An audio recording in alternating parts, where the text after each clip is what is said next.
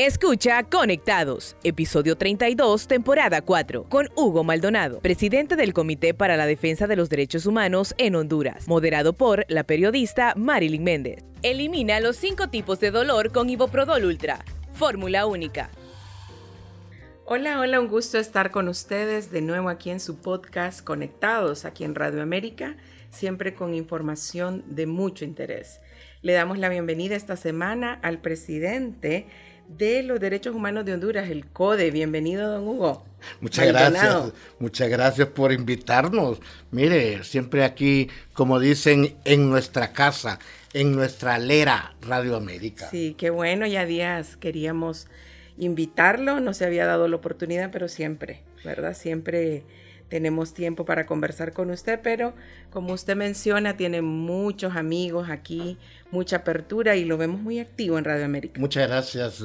Agradecerles porque realmente, miren, eh, para nosotros como organismo de derechos humanos, Radio América era nuestra, como quisiera decirle, nuestra trinchera para la libertad de prensa, para la libertad de expresión y para defender la vida y se lo digo porque el América para nosotros, como CODE, si no existiera había que inventarla. Porque desde el año 1981, el doctor Ramón Custodio, cuando se fundó el CODE, yo ingresé en 1983, por cierto, recuerdo toda la carrera eh, de los medios de comunicación en el país. Eh, entiendo muy bien la política de cada uno de los medios, somos muy respetuosos y les estamos diciendo, siempre solidarios en la marcha por la vida y siempre solidarios en cualquier acción y en cualquier momento que cualquier gobierno de la República, como ya lo han habido, queriendo minimizar la libertad de prensa o la libertad de expresión. Sí. Qué bonito escuchar eso, don Hugo, porque eh, nosotros somos parte de una nueva generación en Radio América, ya con bastante tecnología, con estos podcasts que tenemos millones de reproducciones y por eso pues qué bueno tenerlo acá. Hugo Maldonado, el presidente del Comité para la Defensa de los Derechos Humanos en Honduras. Vamos a tener muchos temas que hablar y nos preocupa mucho. Usted hablaba de la libertad de expresión, libertad de prensa. ¿Cuál es su análisis, don Hugo? Mire, realmente pero que esto no es de ahorita, que nos viene preocupando. No es de ahorita la situación de la ejecución de, eh, compañeros, amigos, periodistas de los diferentes medios de comunicación, de, de, escuela, eh, perdón, de programas noticiosos de allá de los pueblos más recónditos. Porque realmente aquí todavía nos defendemos que vamos a la América, que vamos aquí, que vamos allá, etcétera, tenemos un poquito más de libertad a través de los diferentes medios. ¿Cómo podemos defenderle la vida a alguien que en este momento podría estar hablando sobre el tema del ambiente en Dolores, Merendón o Cotepeque? Por ejemplo, o que alguien que esté hablando del mismo tema en el sector de Bruce Laguna, de punta a punta o, de, o en las mismas islas de la bahía. Realmente tratar nosotros como organismo de derechos humanos, por eso eh, nosotros somos la única organización de derechos humanos que tocamos todos los temas que tienen que ver con los derechos humanos. Si usted ve, todos los organismos de derechos humanos han nacido con, vaya, por ejemplo, los compañeros de COFADE, es el Comité de Desaparecidos en Honduras, desaparecidos. allá en el norte del país hay compañeras, eh, organizaciones compañeras que defienden, por ejemplo, eh, los derechos laborales en el rubro de la maquila. Nosotros en el CODE defendemos derechos civiles y políticos, defendemos y procuramos y y damos educación en materia de, primera generación, segunda generación y tercera generación. ¿Cuáles son los derechos de la segunda generación, por ejemplo, Marlene? Mire, para nosotros los derechos económicos, sociales y culturales son, eh, no es que para nosotros, sino que esa es la temática de los derechos humanos como no digamos los de la tercera generación, que son los derechos del medio ambiente o la autodeterminación de los pueblos. Entonces, acaparamos eso y empezamos a educar en materia de derechos humanos para dejar sembrada en cada uno de los municipios del país. Eh, por ejemplo, eh, los conocimientos básicos en materia de derechos humanos. El CODE tiene en 153 municipios a nivel del país comités de derechos humanos. O sea, si usted se recuerda en una oportunidad, y lo voy a decir esta tarde aquí, se acuerda que el doctor Ramón Custodio López mm, quiso ser candidato a la presidencia de la República. Sí, recordamos. bueno, ahí, pero es que no, no solo el doctor Ramón Custodio, eh, eh, no solo se atenía al personaje que la vida social conocía, al hombre fuerte de los derechos humanos, al hombre, eh, etcétera, sino que también él pensaba en esos 153 mm, comités de derechos humanos y que creyó el doctor Ramón Custodio que podían ser parte de su plataforma política. No estaba mal que él haya eh, que hubiese pensado en ese momento así el doctor, pero atrás del doctor habían otras organizaciones que también estaban rindiendo el, eh, el apoyo para que fuese candidato. Y por cierto, el movimiento que él lideraba se llamaba Pueblo.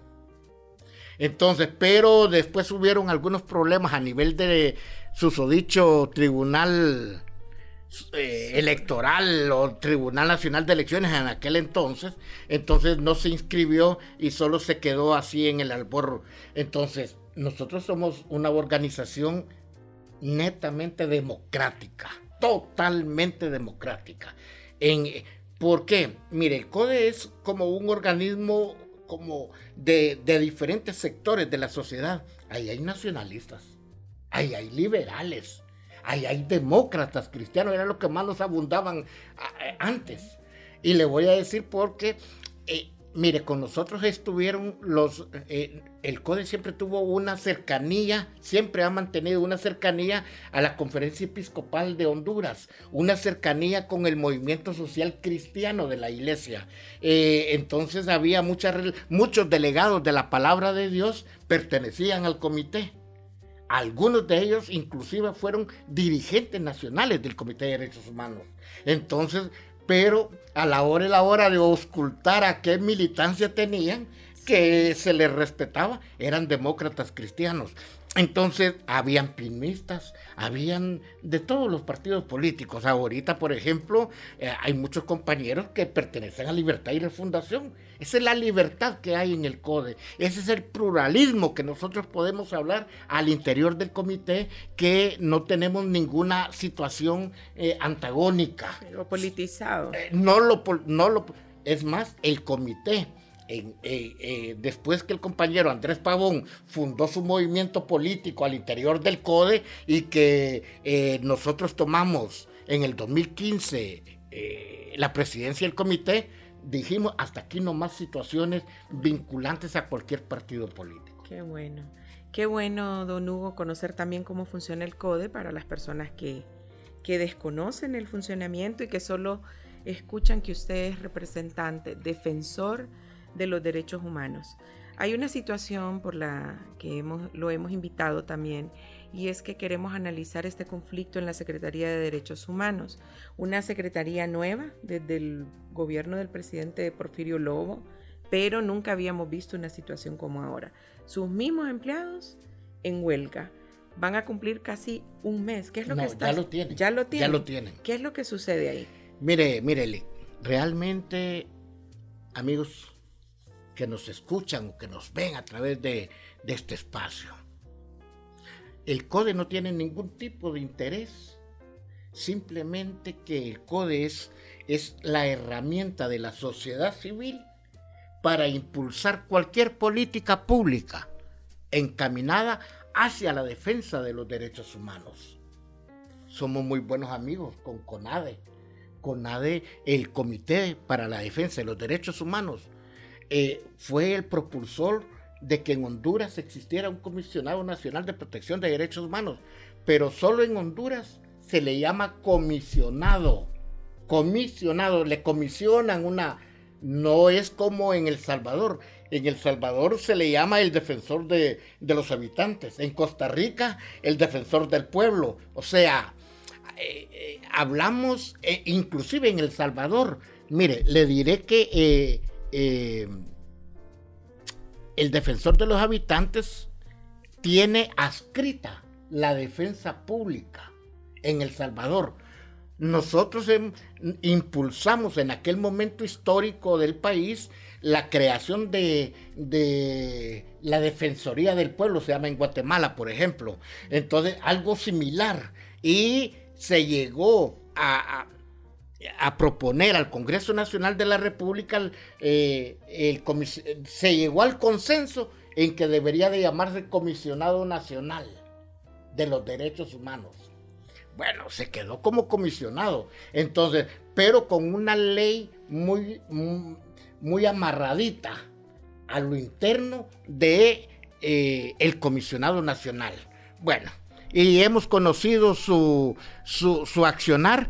Posteriormente, recuerde que como comisionado, en ese entonces, en el gobierno del expresidente Lobo Sosa, eh, estuvo de comisionado nacional de derechos humanos el, último periodo del doctor Ramón Custodio López y se dio las situaciones aquellas de la sucesión presidencial o golpe de Estado, como querramos entenderlo. Y que se le vinculó al doctor, que eh, algunas situaciones ahí. Bueno, entonces vino Porfirio Lobo Sosa y que la comunidad internacional inclusive vio mal la actitud del Comisionado Nacional de Protección de los Derechos Humanos en, la acción que se dio en el año 2009. Entonces vino el presidente Lobo Sosa y crea la... Y, y como que pregunta por ahí qué es lo que debería de hacer para empezar con el reconocimiento de su gobierno ante gobiernos amigos de la comunidad internacional que estaban eh, ausentes del, del, Estado de Honduras y creó la Secretaría de los Derechos Humanos. Su primera, su primera secretaria de Estado, eh, la, abogada Ana Pineda, que también formó parte del CODE, defensora de derechos humanos, eh, mm, fue la encargada del departamento legal del Comité para la Defensa de los Derechos, Derechos Humanos en el COE por muchos años y llegó a la Secretaría. Pues Andrés Pavón, que fue el segundo presidente de CODE, eh, comenzó un trabajo con la abogada Pineda y siempre nos hemos entendido. Posteriormente, cuando yo ingresé el 2015 y tomé las riendas del comité, vino, en, recuerdo muy bien, a la abogada Carla Cueva, muy amena, la, eh, la, abogada amena, y muy ahí andaba en todos los conflictos. Y lo primero que nos pedía a las organizaciones de sociedad civil era que estuviésemos eh, cohesionando fuerzas al, alrededor de la, de la situación política y social que vivía el país. Bueno, yo a raíz de eso, nosotros fuimos, eh, hicimos muchos viajes a, nivel del país eh, para ir a conocer los conflictos sociales y apoyar a la Secretaría de Derechos Humanos indirectamente apoyábamos al gobierno de la República, lo mismo que hemos venido haciendo en, en otros gobiernos. Lamentablemente yo creí que con el gobierno de la presidenta Castro íbamos a tener mayor apertura, íbamos a tener eh, un acompañamiento para sacar adelante las políticas públicas encaminadas hacia la protección de los derechos humanos y nos llevamos el chasco. Créalo, un chasco que ni en el gobierno anterior teníamos ese tipo de problemas. Bueno, le diré algo y, y se lo voy a decir a ustedes, hermanos hondureños. Para la ministra de Derechos Humanos, doña Natalie Roque, el CODE no es un referente en materia de derechos humanos. Impresionante eso. Con 43 años de fundación, el Comité de Derechos Humanos, y no, y no somos referentes. No Hugo Maldonado, sino el comité. El comité. El comité. Eh, realmente me deja estupefacto, ¿verdad? Pero no me molesta porque realmente el trabajo que hace el comité lo hace en favor de la sociedad hondureña y es trabajo periodista, que debería de asumir su responsabilidad del Estado, no nosotros.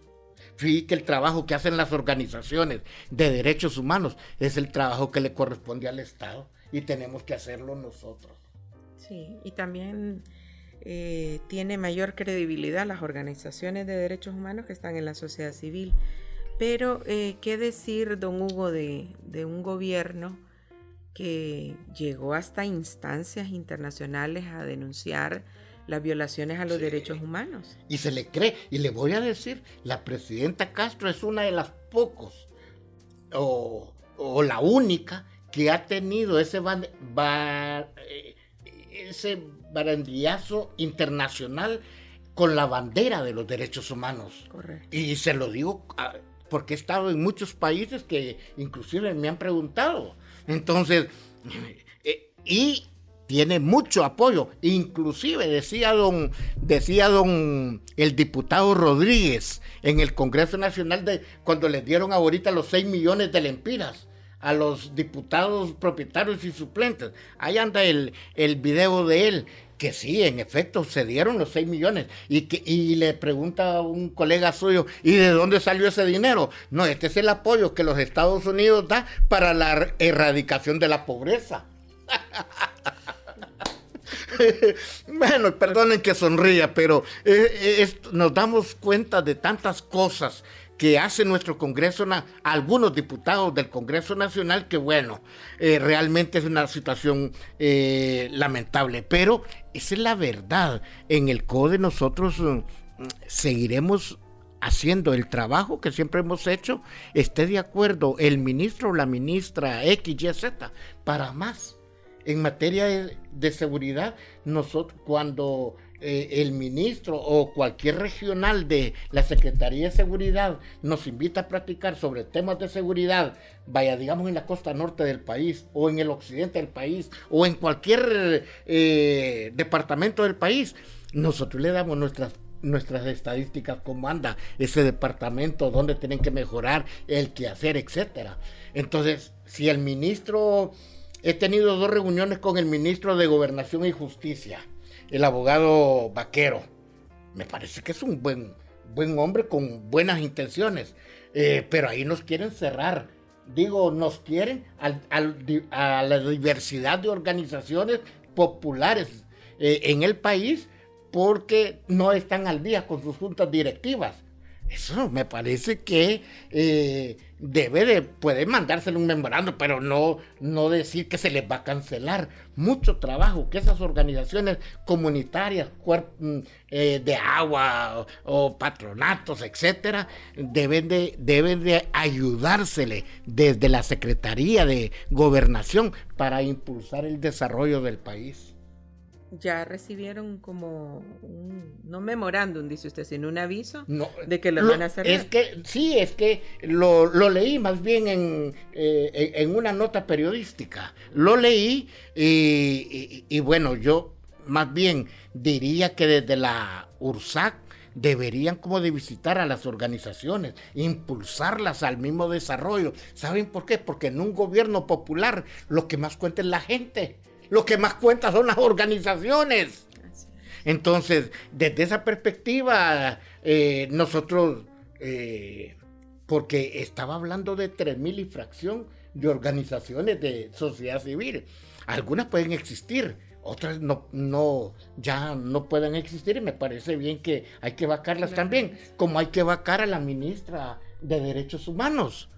Digo, eh, lo digo así en esa forma porque ya que a ella eh, no se le ocurre tomar un lápiz y un, y un, y un cuaderno para ponerle a disposición el cargo a la ciudadana presidenta, que no se dé cuenta que le está haciendo más daño, no solo al país, sino que a, la ciudadana presidenta, porque quien impulsa las, eh, las políticas encaminadas para la defensa de los diferentes sectores de la sociedad, le diré, que ustedes, los periodistas, y los abogados y los defensores de derechos humanos, en este momento estamos en una, en una crisis tremenda de indefensión, a tal extrema que los, los trabajadores que tienen tomadas las instalaciones han denunciado una serie de violaciones a los derechos humanos y laborales de ellos.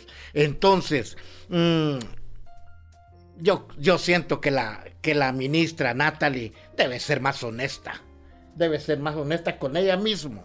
Primero porque hay que verse uno primero y después cómo nuestras acciones mm, eh, están dañando a la sociedad hondureña y al máxima ella que representa el gobierno de la República, porque hablar allá en Francia o en París o en eh, Suecia o Suiza o en, o en un hotel allá de, de Nueva York, eh, brindar en nombre de los derechos humanos, esa es la cosa más fácil que hay.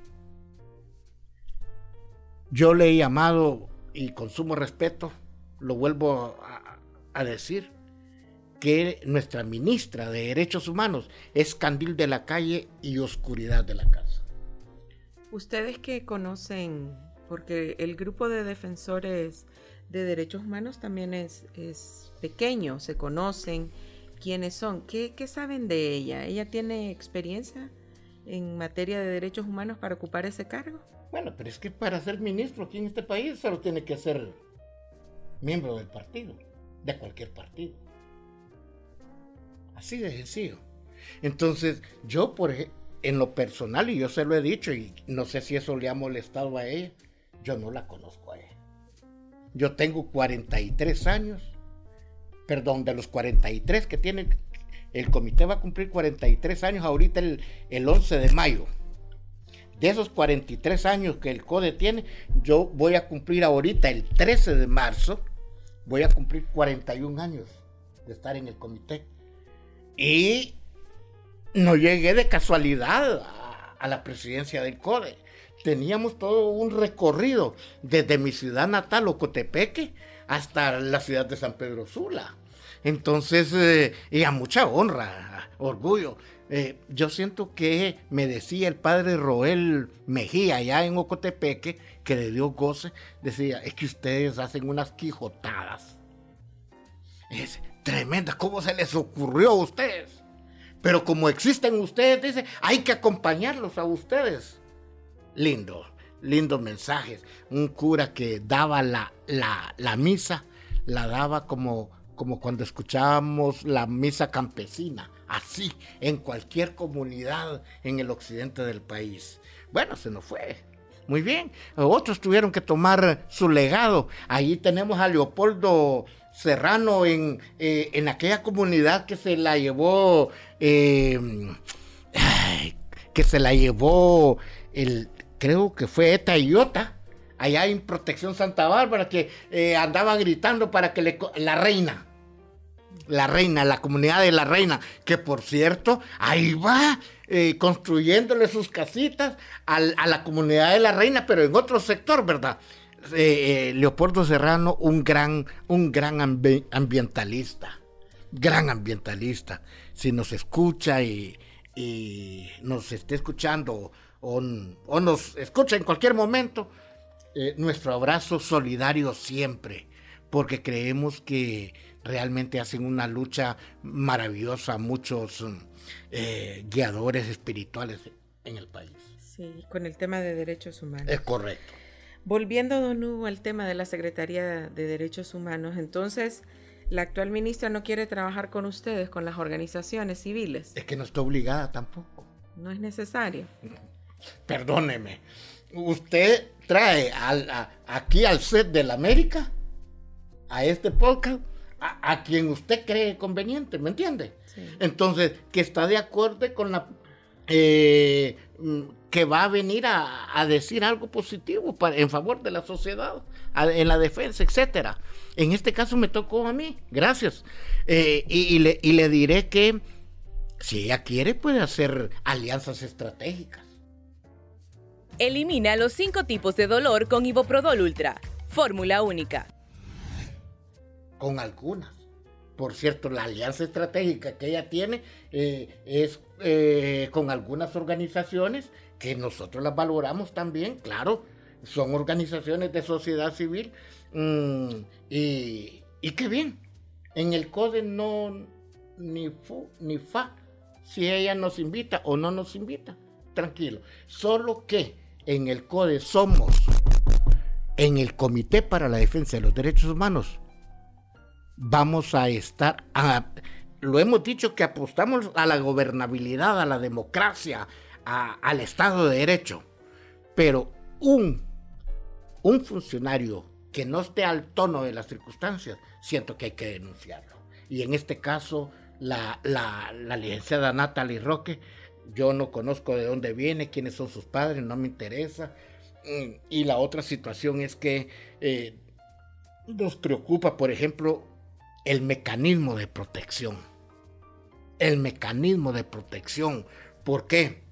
Solo el año pasado, personas adscritas al mecanismo fueron asesinadas ocho personas. Ocho personas adscritas al mecanismo. No porque no adscritas al mecanismo fueron eh, asesinadas más, otras 15. Entonces realmente eso es lo que nos preocupa, que la indefensión del periodista, la indefensión del abogado o, eh, y la indefensión del resto de compañeros y compañeras defensores de derechos humanos en este país. Aparte de eso, Marlene, en la Secretaría de Derechos Humanos está adscrito el decreto mm, de la, del desplazamiento forzoso de una comunidad, digamos, X, Y, Z, eh, a otro. Entonces, cuando hay ese desplazamiento, la, la, la Secretaría de Derechos Humanos debería de estar, estar según el decreto ley, es que eh, la Secretaría debería de asumir la responsabilidad con esas familias. Por favor, no creen que eso es, eso es doloroso en este país, que no se les tienda la mano y en vez de extenderse la mano, estar empleitados con el mismo personal. Hemos dicho también, Mario y con mucha responsabilidad. Si esa Secretaría de Derechos Humanos sigue en ese pleito interno, la presidenta, si no cambia el ministro con cuatro minutos de voluntad política, la presidenta de la República puede nombrar a cualquier, a cualquier miembro de Libertad y Refundación, compañeros y compañeras técnicos, técnicos, ahí lo hay, y, nombra o cambia a la a la ministra Natalie. Si no, si no pasa eso y esto continúa, debería cancelar la, eh, la Secretaría de Derechos Humanos. Ojo, cancelarla, cerrarla. Pero el personal de cada uno de los departamentos, distribuirlos por... Me encantaría que el mecanismo de protección, con todo el personal que tiene, así, con todo el personal que tiene, ponerla el Congreso Nacional debería de enviarlo al, o, ponerlo adscrita al Comisionado Nacional de Protección de Derechos Humanos. ¿Por qué? Nosotros, las organizaciones de derechos humanos, lo primero que hacemos es activar la alerta ante el CONADE. El CONADE la eleva ante, ante el mecanismo de protección. Entonces, eh, caería muy bien eh, eh, poner adscrito al mecanismo de protección en manos del CONADE, con todo su presupuesto, con todo el personal. Eh, el, el, de desplazamiento forzoso, el departamento de desplazamiento forzado a nivel del país, que ya es ley, debería de con todo su personal ponerlo adscrita. Si no quieren a, si no quieren al CONADE, que lo manden a, a la Secretaría de Gobernación y Justicia tiene sentido, porque allí en la Secretaría de, Gobernación y Justicia, como se lo indica, eh, eh, están adscritas hasta las corporaciones municipales. Entonces, eh, y tiene esa comunicación. Me parece que hay que tomar decisiones que vayan encaminadas a resolver la crisis, en, a resolver la crisis en esta Secretaría de Derechos Humanos, porque ya 30 días y lamentablemente no se ve pero sí se ve la criminalización de la protesta. Y lo condenamos. Eso no se hace, Natalie Roque. Ustedes fueron a presentar una denuncia en contra de, de su personal que está ahí por, por usurpación. ¿Habrá visto usted que eso, que eso procede? Por ¿Cómo le va a llamar usurpación a, a los trabajadores mismos de una institución? No, hay que ser más sensato y tolerante, hay que ser más eh, creíbles y sentarnos, si es que tiene voluntad de sentarse y dialogar, no gritar ni humillar, ni mucho menos decirles a ellos eh, que son parte de la narcodictadura, como llegó su primer día a la Secretaría de Derechos Humanos. Eso no se hace. Y las 28 denuncias que tienen contra en el, en el Comisionado Nacional de Protección de Derechos Humanos, me parece, comisionada Blanquita Izaguirre, con abogada, con respeto, que las conozca el Ministerio Público y vamos a ver si el Ministerio Público hay voluntad política o no hay voluntad política para hacer una eh, eh, ecuanimidad de aplicación de la justicia con todos los hondureños que nos estemos al margen de la ley. Sí, también recordamos que los viceministros habían renunciado también. sí, mire, mire, eh, hay cositas que se nos van. Eh, la, viceministra Mirta Gutiérrez, que por cierto era la única que había quedado ya porque el ingeniero Ediyure eh, puso su renuncia irrevocable en dos oportunidades. Eh, la, viceministra Mirta Gutiérrez, por cierto, del norte del país, presuntamente ahorita la trasladaron de ministerio. Entonces, ¿qué, va a pasar? ¿Qué es lo que me indica?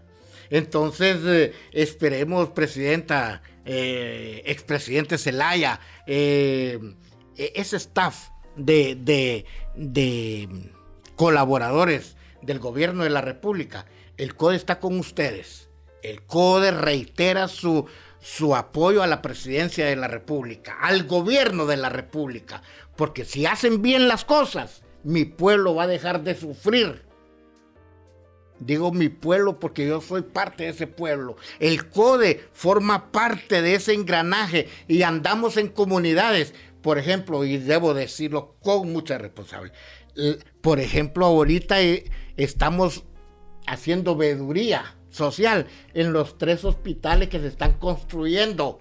Por lo menos vamos a rogar a Dios que se terminen de construir el de Salamá, el de Santa Bárbara y el de Ocotepeque. Entonces, para que la gente vaya tomando confianza, otra de las cosas que estamos haciendo veeduría es en la carretera de la CA4, de San Pedro Sula a Ocotepeque. Entonces, ya está, ya hay partes pavimentada con concreto hidráulico de 8 pulgadas. Y lo estoy diciendo porque ya, yo estuve ahí. Si no, si eso fuera una mentira, realmente eh, tiraría el grito al cielo también. Sí.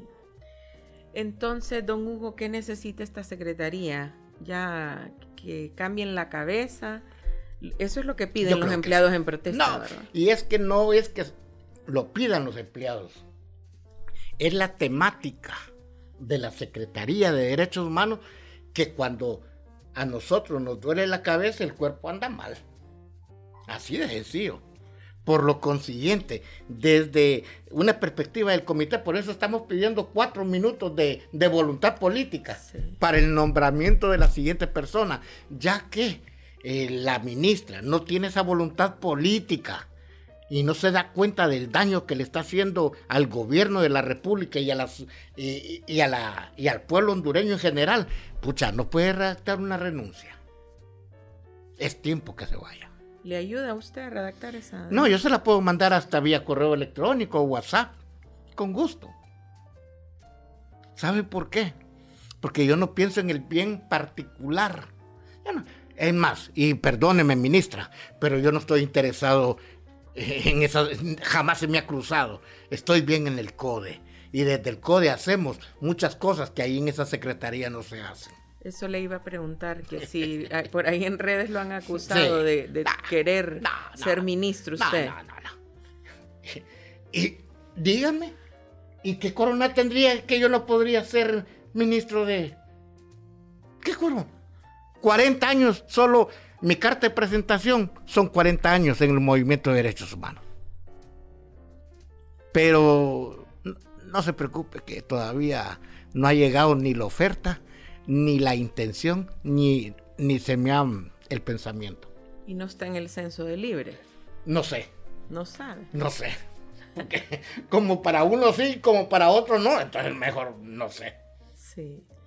Don Hugo, nos preocupa también esa criminalización de la protesta porque el, Partido Libre viene de las calles. Así es. Y se están eh, denunciando ellos de, esa protesta que hay en derechos humanos, que hay empleados de infinidad de partidos o, o son nacionalistas. Mire, yo le diré algo. Yo siento que el gobierno de la República, hay que decirlo, no recibió un Estado, recibió un Estado coactado, sinceramente. Coactado a nivel de policía, a nivel de militares, a nivel de instituciones del Estado. Y obviamente, si usted se recuerda, todavía aquellos médicos que a última hora estaban pidiendo su nombramiento y, su, eh, eh, ¿cómo que le llamaban? El, su nombramiento a última hora, que un 24 o 31 de diciembre estaban tirando a lo así en el Congreso Nacional. Siento que eh, en el gobierno anterior hubo mucho abuso. Siento que la misma, el problema es que como aquí hemos tenido algo, llegaba el Partido Liberal, barría, venía con la escoba roja venía el Partido Nacional, venía la escoba azul. Está, entonces habíamos entrado eh, en, esa, en esa situación eh, bipolar o bipartidista en el sentido de sus colaboradores o trabajadores, etcétera. Entonces, eh, a Libre le costó mucho, primero por la polarización que, había, que había a nivel de la sociedad hondureña, el, también había como una emotividad a nivel de la sociedad por los el millón setecientos mil eh, que obtuvo la presidenta de la República y la otra situación es que nunca se dieron cuenta que en el Congreso Nacional no tenían la razón. Digo, no tenían la razón eh, como para nombrar tipo Bukele, ¿verdad? A esa razón me refiero. Entonces, y me parece que desde el Congreso Nacional le ha hecho falta bastante un liderazgo, eh, no estoy diciendo que el señor Redondo no, no tenga su liderazgo, respetamos, pero bueno, hemos sentido la debilidad como hondureños críticos y analistas de la situación sociopolítica, realmente al gobierno de la República también le ha afectado esa, esa gobernabilidad en el Congreso Nacional. Y a eso le sumamos el tema de derechos humanos como una bandera internacional que usted mencionaba, porque ya vimos eh, comunicados de la ONU de la, diciendo que por favor solventen, ¿Sabe que el 60% del presupuesto de la, de la Secretaría de Derechos Humanos viene de la, de la Unión Europea? Eh, y, de la Unión Europea. Cuando hablamos de la Unión Europea, hablemos de todos los países y llegan a la Secretaría de Derechos Humanos. Organizaciones como el CODE, por ejemplo, ahorita no hemos tenido en los últimos tres años no hemos tenido financiamiento de, ningún organismo de la Unión Europea porque todo lo que eh, lo poquito que dejaron, lo poquito de recursos, se lo dejaban eh, a las organizaciones, no voy a decir algo que no debo decir, a las organizaciones eh, defensoras de, los derechos humanos que estaban promoviendo eh, que estaban alrededor de Libertad y Refundación, acompañándolos. Y la otra situación es que eh, los redestinaron a los gobiernos locales.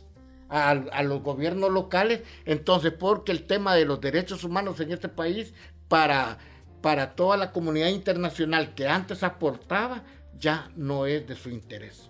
Sí. Y Increíble. así como usted dice, vienen los financiamientos, pero también el apoyo internacional, porque un país condena algo, enseguida van todos. Unión Europea, Estados Unidos y los organismos internacionales. Sí, pero fíjese que... y las calificaciones. Correcto. Mire, después van a ser los AIES. Al principio del programa le estaba diciendo sobre la situación de lo que había dicho el diputado Rodríguez, que anda ahí, que a cada diputado le dieron 6 millones. Nosotros tendríamos, he llegado a pensar en recurrir al Congreso Nacional para mediante un, eh, algún diputado, bueno, ahí tenemos uno de los diputados fundadores, el único fundador del CODE que está con vida. ¿Quieres saber quién, es? eh, Mauricio Villeda Bermúdez. fue fundador del CODE. Él es, y es el único, la única persona que está con vida. Eh, don Guillermo Bolina Chocano, el Manuel Acosta Bonilla, el doctor José, José Sarmiento, el doctor Custodio y, el, el, abogado eh, Mauricio Villada. He llegado a, a decirle, inclusive de ir a tocar la puerta para ver si a través, mediante un decreto presentado por él, Dan información. Eh, no, nos pueda conseguir el, presupuesto anual del Comité de Derechos Humanos, por ejemplo. Hemos llegado a pensar en eso, ¿verdad? Entonces, de repente, recordemos que si es del Congreso Nacional, no es de en sí de un partido en particular, sino que es eh, de todas las bancadas y de todo el, conglomerado nacional, aparte de eso, que son sus impuestos. No son de un partido en especial, ¿verdad? Sí. Don Hugo, ya en las últimas preguntas nos, preocupa bastante lo del mecanismo de protección. Yo soy periodista, usted es defensor de derechos humanos. ¿No podemos acudir ahí? ¿Está politizado o qué sucede? Mire, precisamente por eso es que eh, tenemos que hablar, digo, con el, el presidente del Colegio de Periodistas, eh, que es don Osman Reyes Pavón, las otras organizaciones o asociaciones de, comunicadores sociales y periodistas, y con el doctor Canales, Rafael Canales, eh, porque realmente tenemos que ver cómo logramos eh, rescatar al mecanismo de protección. Ahorita hay una indefensión, indefensión total en todos los aspectos eh, estamos huérfanos y estamos a merced de cualquier situación. Por eso la oficina del Alto Comisionado de Naciones Unidas o para las Naciones Unidas eh, elevó un comunicado internacional ya eh, que, se, que esta situación de la Secretaría de Derechos Humanos se, se solvente de una vez por todas. ahorita, amiga, debo decirle, podemos tocar cualquier otra puerta. Yo como organismo de derechos humanos y usted como víctima o cualquier periodista, cualquier abogado o cualquier defensor de derechos humanos, podemos tocar las puertas de cualquier otra organización o, embajada, pero menos el mecanismo de protección. Qué lamentable. Ahí le vale un comino que nos maten. Así. Ocho defensores bajo la tutela del mecanismo de protección, fueron asesinados en el 2023, amiga. Con medidas, ¿verdad? Claro. De protección. Ah, y, debo, con una agravante más, unos con medidas nacionales y otros con medidas de la Comisión Interamericana de Derechos Humanos. Sí, es preocupante. ¿Dónde acudimos entonces? Bueno, el CODE sigue abiertas las puertas. Y por eso le digo, si alguien viene a nosotros en este momento, eh, estaríamos más bien como tocando las puertas a, otros sectores. Pero en el mecanismo en este momento yo siento que eh, hay que estar en un estado de coma y que es necesario que los actores sociales que somos nosotros eh, digo, nosotros, eh, el, mecanismo, recuerde que lo compone los periodistas, los, los periodistas, los abogados y los defensores de derechos Hay que hacer lo que reaccione para, para beneficio no solo de nosotros, sino de toda la familia que tenemos alrededor y de todos los compromisos que tiene la ciudadana presidenta de la República en el ámbito internacional. Sí, bueno, y las denuncias también vienen de, en el caso de periodistas que sí estaban eh, protegidos por este mecanismo en el pasado y ahora hay dificultades. Y ahí van a venir, ahí van a venir sentencias de la Corte Interamericana de Derechos Humanos por la negligencia. Mire, y lo voy a decir así, si el mecanismo de protección conoce que la vida de, Juan Pérez, eh, comunicador social en Atlántida, X, cualquier municipio de Atlántida, está en juego, está en peligro, ¿cómo no sacarlo del país?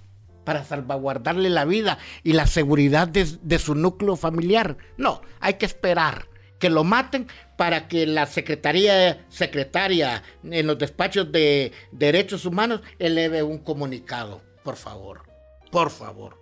sean más serios. Muy bien. Mi última pregunta, don Hugo, aprovechando la situación que está en, esos tribunales de, justicia de, Nueva, York. Estados Unidos, sí.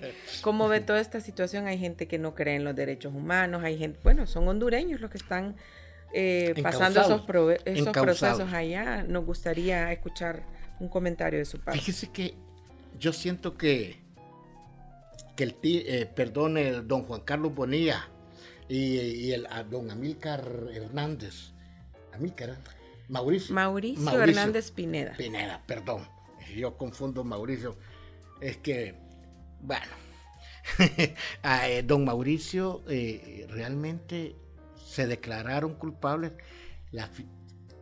hemos hecho un análisis. Yo, nosotros sentimos que creyeron que el mismo camino iba a tomar el expresidente Hernández como una estrategia de presión. Pero la otra estrategia es que no, nosotros nos vamos a juicio. Implican dos cosas. Uno, mire cómo se ha venido retardando el juicio paulatinamente. Inclusive hasta el próximo 20 de febrero se va a nombrar al jurado que va a estar ahí.